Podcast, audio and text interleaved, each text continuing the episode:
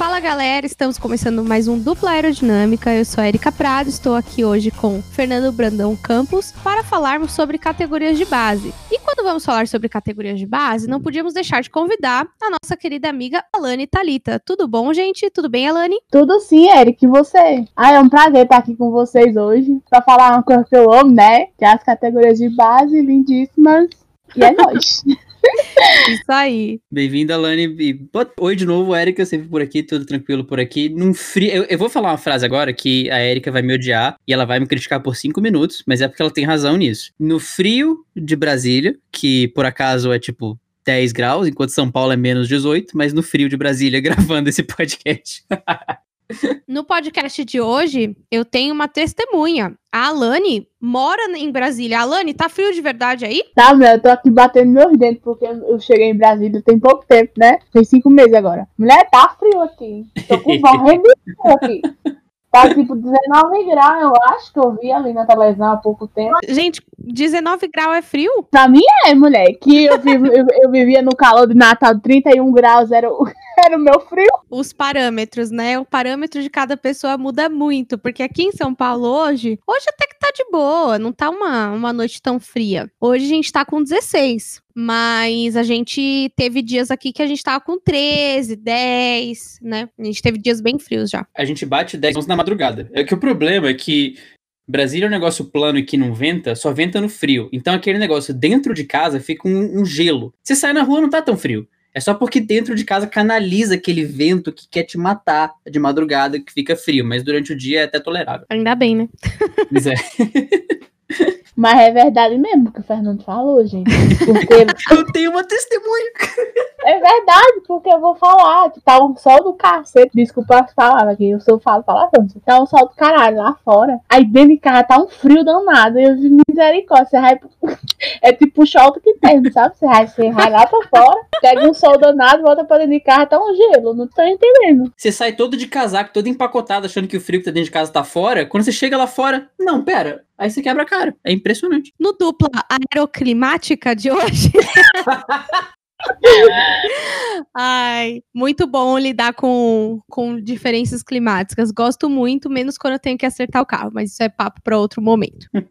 é, vamos falar então sobre categorias de base. Alane, vamos explicar direito o que é e o que não é categoria de base para a Fórmula 1. Porque a gente sabe que tem diversas Fórmula 3, Fórmula 4, Fórmula não sei o que, V8, Super não sei o que, não sei o que lá. Então, o que é, o que classifica uma categoria como sendo uma categoria de base para Fórmula 1? Categoria ela, de, ela já é de base quando ela dá pontos para superlicença, né? Isso aí todo mundo sabe. Que se você tá dando ponto para superlicença, você não tá no caminho da Fórmula 1, que chama Road to Fórmula 1, né? Aí se você tem o que pontos para superlicença é considerado como categoria de base, entendeu? Isso é o principal. E tem as principais, né, que é a Fórmula 2 e a Fórmula 3, que é literalmente o caminho da Fórmula 1. Eles seguem o calendário da Fórmula 1. É basicamente isso. E a quantidade de pontos varia um pouco também, né? Tem essa, essa diferença entre elas. Varia de cada cate de categoria para categoria. Eu acho que é importante citar quantos pontos são necessários para entrar na Fórmula 1 de superlicença? São 40 pontos ainda? Exatamente, continuam sendo 40 pontos. Porque, tipo, tem uma polêmica aí do povo, né, que tá fazendo uma polêmica aí, porque a FIA mudou recentemente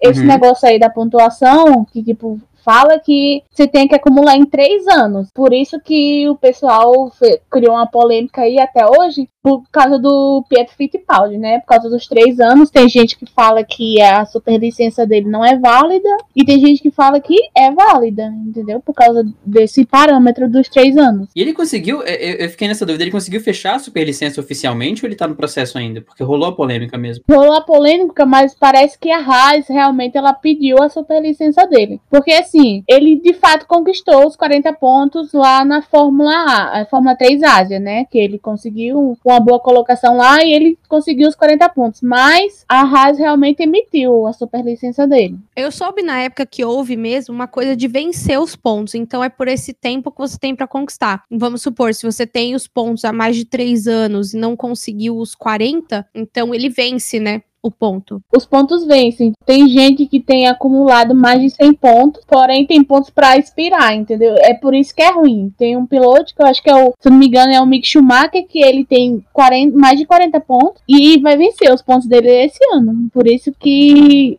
se fala muito e tal dele conseguir uma boa colocação na Fórmula 2 esse ano para ele poder, quem sabe, ir para uma Alfa Romeo em 2021. Ele tem essa moral toda, na sua opinião, para beliscar uma Alfa Romeo em 2021? Eu acho que não.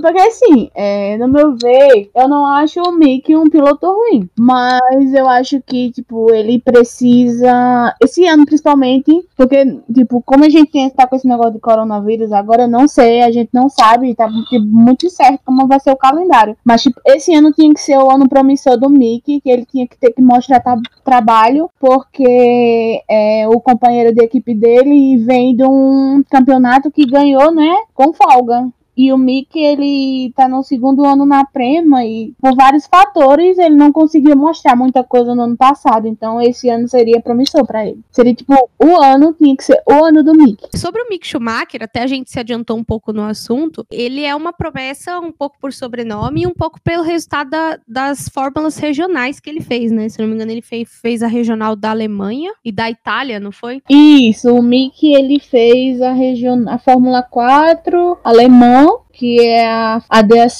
que tanto é a, a, italiana quanto a alemã, elas são duplas. Aí, tipo, ele fez e teve. Também estamos muito polêmicos hoje, né? ele fez a Fórmula 3 a europeia, foi a polêmica dele lá, que eh, talvez tenha sido uma coisa burlada, né? Que ele tenha burlado o campeonato. Gente. É, tipo, teve essa polêmica dele ter comprado o campeonato na Prema e tal. Meter até o Jean Todt no meio. Mas porque a Prema ela ganhou no segundo semestre, né? Da segunda parte do campeonato, a Prema foi dominante. Então, tipo, se pede muito do Mick justamente também pelo sobrenome dele e também por esse, por esse campeonato de Fórmula 3. A Fórmula 3 europeia. Uhum. E qual que é a diferença, já entrando nesse assunto, qual é a diferença entre uma Fórmula 3 europeia para as regionais, por exemplo? O que caracteriza uma regional? Então, ela, antigamente era chamada Fórmula 3 só europeia, agora ela chama regional porque, tipo, Fórmula 3 europeia, ela rompeu e se jun... e, e fundiu com a GP3, que foi o último campeonato, foi 2018. Então, é, esse campeonato é, ficou tipo, eram antes 20 carros, agora foram são 30. E a Fórmula 3, é, que era antigamente era europeia, virou regional. E é assim, tipo, ela se concentra só na Europa, enquanto a Fórmula 3 FIA que antes era a GP3. Isso, que antes era a GP3 e agora é a Fórmula 3. Ela ficou no lugar da Fórmula da GP3 e abrangindo mais mais pilotos, entendeu? Cada equipe tem seus três pilotos. Então assim, tipo, a Fórmula regional europeia hoje, ela é um pouco desfalcada em, em vários quesitos, por, justamente por causa dessa ruptura, entendeu? É, é interessante você ressaltar esse, esse ponto, Alane, porque muita gente, e muita gente inclui eu, eu não entendia qual era a diferença da regional para europeia. Então, assim, a regional é a europeia, na verdade, né? E aí a gente tem a Fórmula 3 e a Fórmula 2, que são a, as categorias, como posso dizer, da FIA, que nem você falou, que são as bases reais para a Fórmula 1. Todo o resto vale ponto mas também correm menos pistas, estão regionalizadas ali na Europa, né? Isso, exatamente. As outras elas são mais assim regionais, tipo tem a Fórmula, existem várias Fórmula 4, né? E tem só a Fórmula 3, que é tipo um, um degrau para a Fórmula 3 FIA. Assim como a Fórmula Renault também, é até bom frisar que a Fórmula Renault ela também serve, porque elas correm praticamente com o mesmo chassi, então a Fórmula Renault ela também serve, como assim como a regional, a Fórmula Renault também serve como um pedal para Fórmula 3 FIA, entendeu? A gente tem algumas categorias fora desse círculo de Fórmula 4, Fórmula 3, Fórmula 2 que também dão pontos, né? Você citou a Fórmula Renault, a gente tem a W Series também que dá pontos, então não são só as Fórmulas X que dão ponto para a superlicença. Tem as fórmulas que são temporárias, né, que ficam naquele intervalozinho entre uma temporada e outra, que nós tivemos a Toyota Racing Series, que tivemos o Igor Fraga, piloto brasileiro que ganhou. Tem a Fórmula 3 Ásia, tem a própria Super Fórmula também japonesa, que é concentrada lá no, no Japão, que também dá pontos de superlicença. Não só aquelas categorias que estão lá no parâmetro Europa tem outras categorias que também dão pontos. É, tem categorias americanas também. Se eu não me engano, a Indy dá pontos para superlicença, não dá? Isso, a Indy também dá. Ou seja, temos vários, vários jeitos, né, de chegar à Fórmula 1, porém os pontos são suados, né? Não é tão fácil. Tem categoria que você tira um primeiro lugar, tem um ponto, né? Então é, é, é suada a trajetória do, do pessoal aí mais novo para chegar até a Fórmula 1, né? É bom, é, tipo, você tá no lugar certo na hora certa, porque tem vários fatores para até chegar à Fórmula 1. E a superlicença é um dos principais. E a questão de estar no lugar certo na hora certa, um dos caminhos que ajuda muita gente são as academias, né, de pilotos. Acredito que as academias elas ajudam ajudem de uma certa forma e queimem de uma. Não. Porque tudo tem um, um vídeo de dois fatos, né? Nós temos que academia que realmente ajuda o piloto e tem academia que se não mostrar serviço rápido, certo, você é queimado, né? Oi, Red Bull, tudo bem? Então tá bom. tá tudo ótimo aqui, e vocês, tudo bom? Então tá bom. Não, a gente, a gente comenta sobre é, academias e etc. Acho que é interessante a gente observar essa questão das academias, né, das equipes e, e tudo mais, é, e a gente começar a visualizar também uma questão de idade, porque, por exemplo, se o menino chega na Fórmula 1 com 19, 18 anos, com quantos anos ele tá chegando, por exemplo, numa Fórmula 4? Ele passou por uma Fórmula 4, ele passou por uma Fórmula 3 e fez até a Fórmula 2, até chegar em superlicença. Como que funciona essa trajetória com questão de idade? Porque eu percebo que cada vez mais estão chegando pilotos muito novos na Fórmula 1 e assim, na Fórmula 2 a gente tem meninos de 19, 20 anos, então eu queria entender como tem sido essa dinâmica de idade para chegar numa Fórmula 4 e ir subindo. Geralmente hoje as, é, os meninos estão entrando numa Fórmula 4 com 14, 13 anos, entendeu? Para assim, uma Fórmula regional, uma Fórmula 3, FIA. Os meninos estão chegando na Fórmula 4 cada vez mais jovens. Eu vejo que tem piloto que tem 16 anos, 15 anos que já está na Fórmula 4, entendeu? Esse ano nós temos o brasileiro, hoje estou muito brasileiro, que é o Gabriel Bordoleto, que ele tem 15 anos e ele está na Fórmula 4 pela Prema. Na Fórmula 4, tanto alemã quanto italiana, ele vai competir pelas duas. Então, assim, realmente está cada vez mais, os meninos estão indo cada vez mais subindo do kart para Fórmula 4, essas fórmulas mais menores, com cada vez menos idade, entendeu? Não necessariamente também vale lembrar que o piloto ele precisa passar por 4, pela Fórmula 4, pela Fórmula 3, pela Fórmula 2 para chegar, né? A gente teve o Verstappen que saiu praticamente do kart direto para uma Fórmula 3 e para uma Fórmula 1, né? Às vezes tem gente que pega uns atalhos e consegue os pontos antes. Então, exatamente. Você precisa passar por alguma fórmula de categoria menor antes de, de subir para a Fórmula 2 ou Fórmula 3, porque você precisa ter um, assim, o mínimo de, de experiência uhum. para você poder estar tá nessas categorias. Mas assim, eu nunca vi ninguém pular do kart para a Fórmula, justamente porque antes nós tínhamos a Fórmula 3 europeia que geralmente os meninos iam para lá, entendeu? Entendi. É, é um caso complicado, né? E eu queria saber, assim, é, o que, que você acha de uma forma pessoal desses pilotos que chegam muito novos à Fórmula 1? Porque, por exemplo, o Verstappen, ele deu muito problema na primeira temporada dele na Red Bull, embora há controvérsias, porque ele era muito desenvolto e tudo mais. E aí, de repente, ele conquistou pódio e tudo mais, porém ele tinha 19 anos. Então, assim, eles chegam cada vez mais cedo cada vez mais imaturos. E você acha que a maturidade ela é primordial para estar tá numa Fórmula 1, por exemplo? Não, isso aí com certeza. Sem dúvidas que você precisa ter experiência e maturidade para estar tá na Fórmula 1. Mas nós temos outro, assim, o Verstappen, ele chegou com 17 anos e meio, né, na Fórmula 1. Então assim, ele foi, foi o que abriu as portas, porém ele chegou muito imaturo na Fórmula 1, porque ele veio tipo de um campeonato de Fórmula 3 europeia e antes ele estava no kart, entendeu? Eu acredito que ele, o Verstappen, ele talvez, eu, eu bato sempre na tecla, ele, eu acho que o Verstappen precisou dessa trajetória de, de ter passado pela, G, na época era GP2, né, pela GP2, pela GP3, para talvez chegar na Fórmula 1 um dia, porque, tipo, essa falta de maturidade que ele não adquiriu, tipo, ele batia muito no começo, né, ele atrapalhava os outros, isso você vai, você vai é, amadurecendo na base. Então, acredito que foi primordial pro Verstappen mostrar que tipo ele realmente ele tinha que ter maturidade para estar tá ali. Mas tem o, outros que chegaram na Fórmula 1 novos também, o Leclerc, Russell, o Albon, o Norris, que eles mostram realmente como você ser jovem e entrar na Fórmula 1 rápido também pode ser muito proveitoso. Porque, tipo, você vai passar mais tempo na, na categoria, você vai mostrar que, tipo, não são só os dinossauros que ganham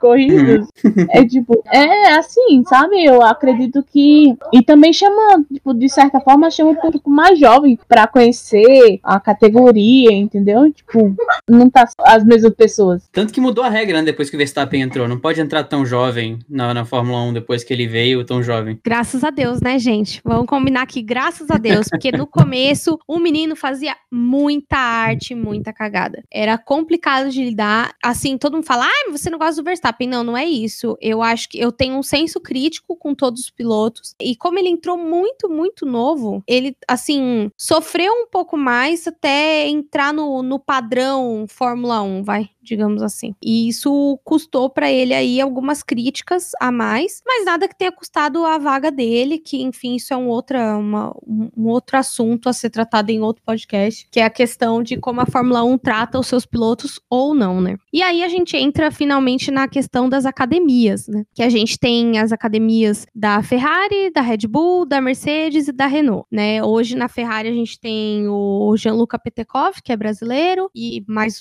uma galera aí, o Mick Schumacher e etc. A Red Bull hoje, não sei quem tá na academia da Red Bull, porque a academia da Red Bull meio que virou a academia da Honda, né? Então teve uma. Aí teve o Júri Vips também que acabou saindo e tal. A academia da Mercedes, que não sei quem está lá nesse momento.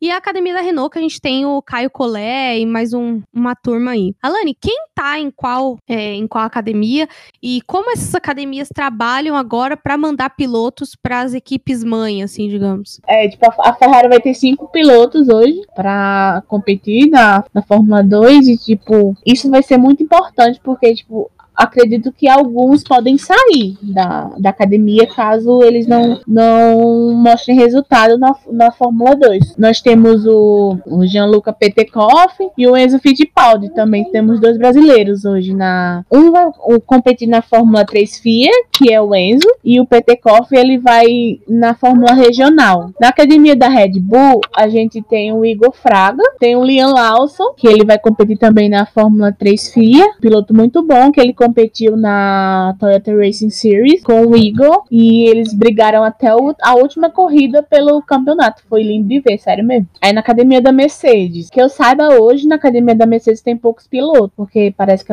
eles têm alguns no kart, mas na base mesmo tem o Paul Aaron, tem a Sophie, né? Sophie Flores, que ela também é da academia da Mercedes. Na Renault a gente tem o Caio Collet, que é piloto brasileiro. Tem o Christian Lunga, que vai competir na arte na, pela Fórmula 2 esse ano. Tem o Adrian Adrian David na Fórmula Renault junto com o Caio. É isso. Vai ser muito interessante ver esse da Ferrari, esse essa competição da Ferrari, porque eu acredito que a Ferrari ela queira novos nomes para a academia dela. Tanto que hoje saiu um comunicado na Ferrari que eles estão vão abrir uma sede na, na Austrália para pegar alguns pilotos ali daquela parte asiática para a academia dele. Também tem o Yuri Vips, né, na academia da Red Bull, que a Erika falou, né, que ele teve alguns problemas e acabou saindo, mas eu acredito que ele vai conseguir alguma coisa na, com a Red Bull ainda, porque ele vai estar tá competindo na Super Fórmula e diz que o Helmut Marko ele gosta de pessoas que derrotam seus companheiros de equipe, então vai ter o Sete Câmara, né, que vai estar tá lá,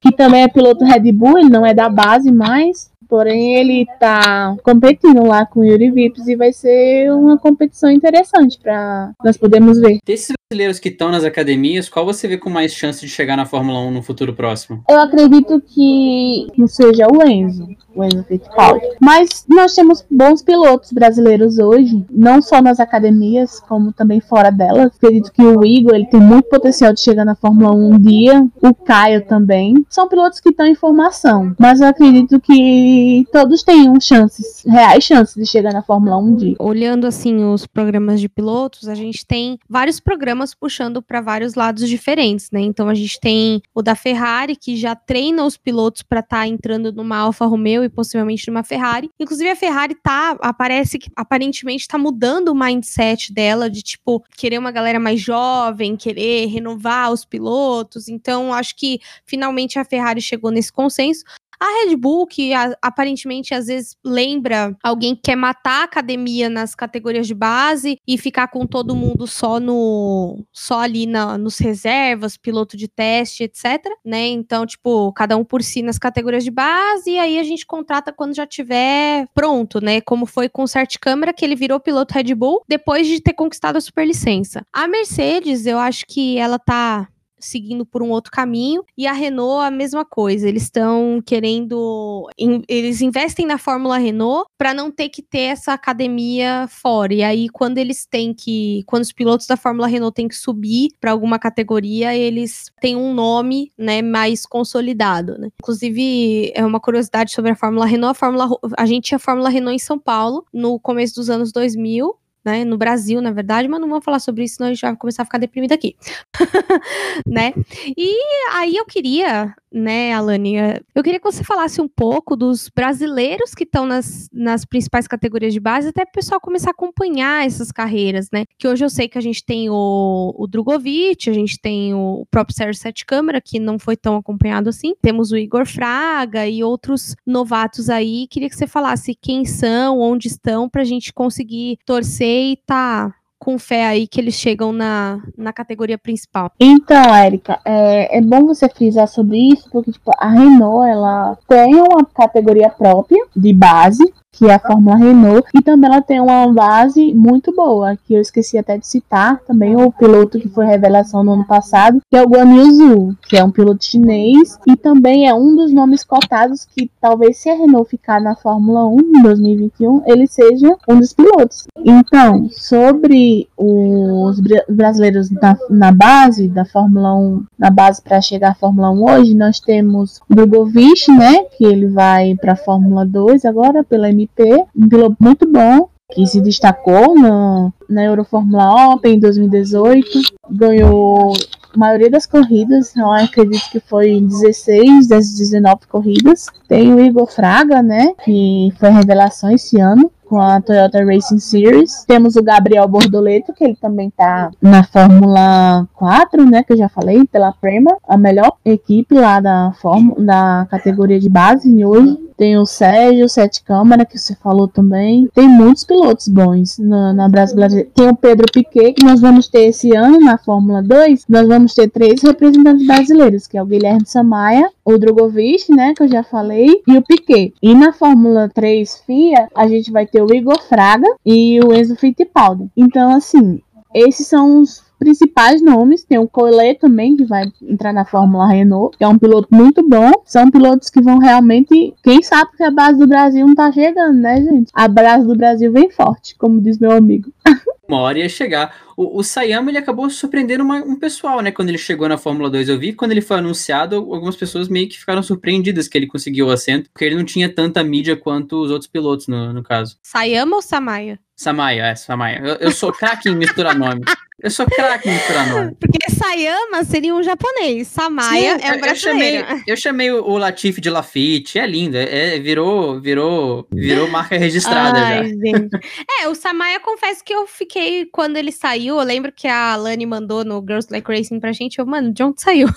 Porque eu não fazia ideia de quem ele era, tipo, ele brotou no rolê, mas fiquei muito feliz de ter mais um brasileiro, porque eu acho que a gente carece de um piloto brasileiro na Fórmula 1, mas a gente sabe que não é apenas ir bem na categoria de base, né? Eu acho que hoje a gente tem um, um pouquinho de. Como que eu posso dizer? A gente tem um pouquinho de necessidade e a gente também tem um problema de patrocínio, e enfim, a gente não teve ainda um menino que tenha dinheiro para se bancar e ficar numa Fórmula 2 até chegar numa Fórmula 1. Exatamente. A gente carece hoje muito de patrocínio, talvez assim, do amparo melhor da da CBA com os pilotos, com a divulgação das próprias categorias, a gente talvez ia ter uma fórmula, eu acho que era Fórmula 3 aqui no Brasil, se eu não me engano, e nunca saiu do papel esse negócio aí. É complicado, né? Porque se você quer que tenha brasileiro lá na Fórmula 1, você tem que investir, porque as academias, como você pode ver essa academia da Red Bull aí, é, ele dá o amparo, mas fica faltando alguma coisa, entendeu? Porque hoje, como a Erika falou, hoje para chegar na Fórmula 1 não é só talento, não. Infelizmente, tem que ter patrocínio, tem que ter dinheiro, tem que ter mídia, marketing, essas coisas, entendeu? E aqui no Brasil a gente precisa valorizar mais os nossos pilotos, não só os que estão lá fora, como os que estão aqui, aqui no Brasil correndo também entendeu? Precisa ter mais, assim, um, um, um amparo mais, porque nós temos uma base boa, nós temos uma base forte. Eu, eu percebo que muita gente, quando começa a ter mais, mais é, espaço e começa a ter melhores resultados, tem que sair do país necessariamente e ir buscar uma Europa. A gente sabe que o automobilismo nunca é barato, mas isso acaba limitando um pouco as pessoas que vão sair da base daqui e, lógico, já passou por isso muito anos atrás quando isso aconteceu, mas a Fórmula 1 ter saído um pouco da TV aberta, ter só as corridas e sempre ofertar com sair da TV aberta também contribui, porque a pessoa tem que chegar lá, né? Ela tem que ver o, o esporte acontecer para ela poder para ela poder querer é, efetivamente ser um piloto ou em outros casos de outros esportes ser um atleta daquele esporte. Então, no final das contas, assim, é bom ter um suporte aqui para a gente continuar fortalecendo essa base, mas ao menos nem tudo está perdido. A gente tem gente nas academias já para talvez conquistar uma vaga no futuro nos próximos anos da categoria. É, mas aí você entra em um outro, numa outra questão, né? O nacional, todo mundo sabe que eu trabalho próxima do nacional, que eu enxergo o nacional. Realmente era para ter vindo uma, uma Fórmula 4 para cá e acabou não dando certo. Eu soube até da organização e tudo mais. E o que acontece? Primeiro, tudo muito caro. Sim. Segundo, não tem investimento no automobilismo aqui no Brasil. Eu acho que. Co vamos começar dos fãs, tá? Hoje o fã, ele não paga 30 reais para ver uma corrida, por exemplo think ele não. Ele paga para ver uma Stock Car, mas, por exemplo, eu tô cansada de fazer Fórmula V Interlagos e não tem ninguém na, na arquibancada, entendeu? Então, assim, ele na. O, o fã brasileiro, ele é muito ligado à TV e pouco ligado ao que ele pode acompanhar fisicamente aqui no Brasil. E aí a gente começa, pô, patrocinador não vai patrocinar uma coisa que ninguém tá vendo. Aí não vai trazer uma categoria, tipo uma Fórmula 3, uma Fórmula 4, que é cara, pra cá. E aí a gente também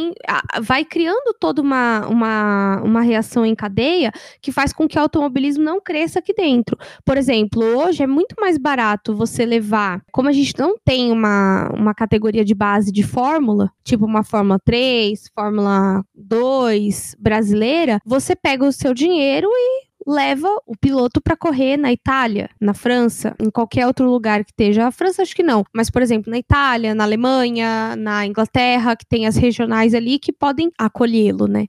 Então eu acho que hoje falta mesmo um investimento dos fãs, dos patrocinadores e, e de quem faz acontecer o automobilismo no nacional. E aí você começa a cair, por exemplo, antigamente a gente tinha a Fórmula Renault aqui no Brasil, a gente tinha a Fórmula 3 no Brasil, a gente tinha até linha, Copa Linha, Copa Clio, um monte de categoria que foi sumindo com o tempo. Então hoje a gente vê muito menos categorias para ensinar o piloto a pilotar. Eu acho que hoje de Fórmula, aqui no, no Brasil ativa, a gente tem a Fórmula 1600 e a Fórmula V, e a gente tem, se eu não me engano, uma Fórmula 3 que tá rolando aqui, que começou esse ano, que até tem o Matheus Iório correndo, a Lani pode me corrigir se não for. E assim, começou esse ano, mas também não foi muito para frente. Aí teve a Fórmula Academy, que também acabou sumindo depois de um tempo e agora está voltando a se, a se reconstruir. Então a gente tem esse apelo de precisar de categorias para lançar pilotos para poder mandar os meninos para fora. E, invariavelmente também, por essa, essa ausência de categorias para o pessoal treinar aqui, que o pessoal acaba indo para fora, e aí começa a acontecer aquele negócio de correr contra a nacionalidade e tudo mais.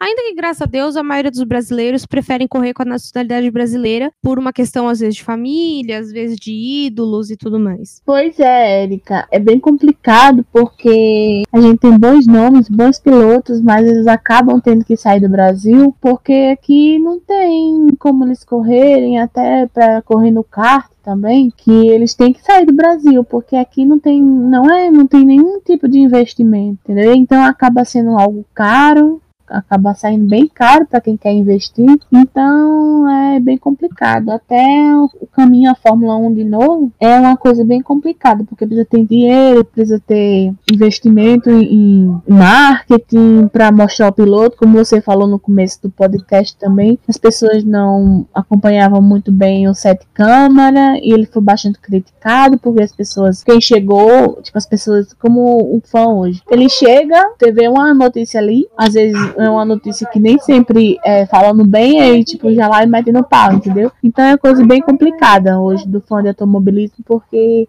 não todos, não tô generalizando, mas tipo, a maioria dos perfis são assim. Ah, porque brasileiro, isso aí vai começar a criticar o piloto. Então, além de tudo, ainda tem essa vertente dessas críticas. Então, acredito que as, as pessoas precisam conhecer primeiro esses talentos para poder julgar eles, né? Sem dúvida nenhuma sem dúvida precisa conhecer e não só isso, né? Aí a gente já entraria num outro num outro quesito de programa, que seria como o automobilismo em geral no Brasil poderia melhorar, né? Mas vamos deixar isso para uma outra pauta. É, enfim, acho que a gente cobriu tudo sobre a pauta, né? Queria agradecer a Lani mais uma vez pela disponibilidade de estar aqui com a gente. Alane, você tem alguma coisa a acrescentar dessa pauta? Fernando, tô aqui à disposição de vocês. De repente encerra o podcast, vocês já estão ainda querendo falar, né? Então, agora, falem agora o cálice para sempre.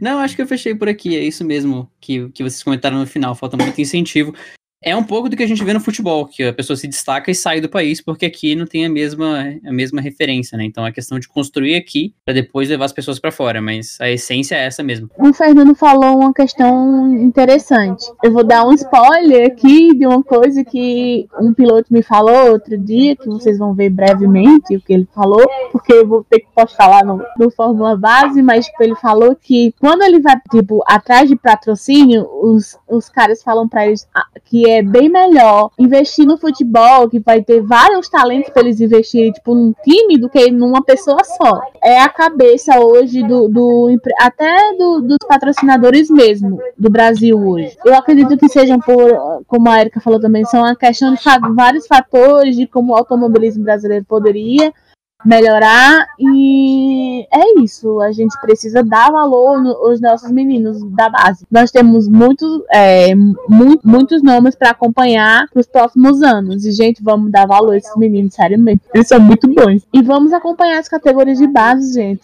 É uma coisa assim maravilhosa é um assim, é um, um, um, ambiente totalmente diferente da Fórmula 1, assim, de você acompanhar, de você estar tá perto da categoria, de você nas redes sociais você poder ah, vai lá, comenta um negócio. Muitas vezes a, a, equipe vai lá e responde, o piloto vai lá e responde. Entendeu? Existe uma troca maior entre o público e os fãs, justamente eu acredito porque são categorias menores e as pessoas assim não acompanham tanto. Então, a, a, proximidade é maior do fã do automobilismo, do, da categoria de base, é maior com os pilotos, com as equipes, entendeu? É uma coisa assim que fica, entendeu? Porque é aquela. É tipo, é algo único. Só você entrando lá e nesse mundo aí de cabeça desses meninos doidos aí que batem o carro. Mas assim, é um, um negócio extraordinário. Eu amo, realmente, eu amo falar, eu amo zoar, entendeu? Eu amo falar, às vezes gosto de criticar também quando precisa, porque eu não vou passar pano para ninguém, mas assim, é muito bom, é algo maravilhoso. Eu gosto bastante. Todo mundo que me conhece sabe, né? Então, até por isso você foi nossa convidada de honra para falar aí de, de categorias de base. Agradeço muito a disponibilidade do seu tempo e tudo que você agregou ao nosso podcast hoje. Muito obrigada. E fica aqui, é, o microfone é seu agora para se despedir, divulgar teu projeto do Fórmula Base lá no Instagram. É isso aí. O microfone é teu. É, gente, muito obrigada, de verdade pela, pelo convite de estar aqui hoje falando sobre as categorias de base. Muito obrigada de verdade. Eu tô muito feliz de estar com vocês hoje falando sobre isso.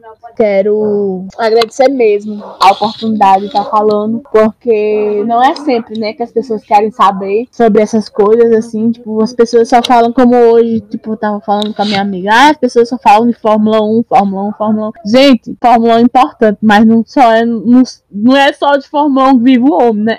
Ah, enfim, meu Twitter é arroba, underline alitalita. O Instagram do Fórmula Base é arroba Fórmula Base BR. Vocês podem seguir lá. E é isso aí, gente. Vamos acompanhar as categorias de base. Talvez as corridas comecem agora no dia 5 de julho, junto com a Fórmula 1, lá na Áustria. Primeira etapa da Fórmula 2. Vamos, né? Abandona nós, Corona. Hashtag Deus te ouça. Amém. Ah, então ficamos por aqui, pessoal. Obrigada por ter acompanhado mais essa edição do Dupla Aerodinâmica. É, Para encontrar a gente nas redes sociais, arroba Aerodinâmica no Instagram e no Twitter. No Facebook, Dupla Aerodinâmica. É, inclusive, obrigada a todos. E eu acho que eu estou pulando a parte dos best fans, agora que eu li a pauta direito. Desculpa, Fernando. Sem problema. Você pega os do, os do, Twitter. No Instagram foi surpreendente porque foi em seguidinho quando vocês postaram. A notificação veio uma atrás da outra. Tivemos a Talita, o Jonatas, o Patrick e a Julie Viete. Vocês vão perceber que são todos suspeitos usuais. Essa galera já conhece a gente, já já já bate papo sempre com a gente. Então, os best fans no Instagram não não mudaram muito, mas no Twitter eles mudaram um pouco. É, no Twitter a gente teve a Julia Vieites, né? Que faz as pérolas, o Wesley e o Leonardo Martins. Leonardo que nos conheceu pela quarentena, né? Começou a jogar e acompanhar podcasts sobre automobilismo. É, inclusive, bem-vindo, Leonardo, a essa cambada de gente maluca. E queria ressaltar para todo mundo que posta os Best Fans, não esquecer de marcar o Dupla Aerodinâmica, tanto no Instagram quanto no Twitter, porque senão a gente não consegue computar vocês para falar sobre vocês aqui no final. E é isso, deixo o meu abraço para todos vocês. Se quiserem falar comigo nas redes sociais, arroba Ericoke, tudo junto no, no Instagram, e arroba Coke no Twitter. E é isso aí, um beijão e tchau, tchau. Me encontrar no Twitter, arroba Fpranocampos, o mesmo arroba do Instagram, como a Erika disse, para falar conosco. Você pode ir atrás das redes sociais do Dupla, arroba de Aerodinâmica no Twitter e no Instagram, e facebook.com barra Dupla Aerodinâmica. Se você, querido amigo, está nos escutando no, no, no iTunes, não deixe de deixar, ouviu, Jonatas? Não deixe de deixar as cinco estrelinhas, porque elas são muito importantes para nós. E se você curte NFL, não deixe de, de não deixe de, de prestigiar o podcast NFL dos Brothers, que eu estou por lá também. A gente se vê no futuro próximo falando sobre alguma coisa. Um abraço para todos vocês e até a próxima.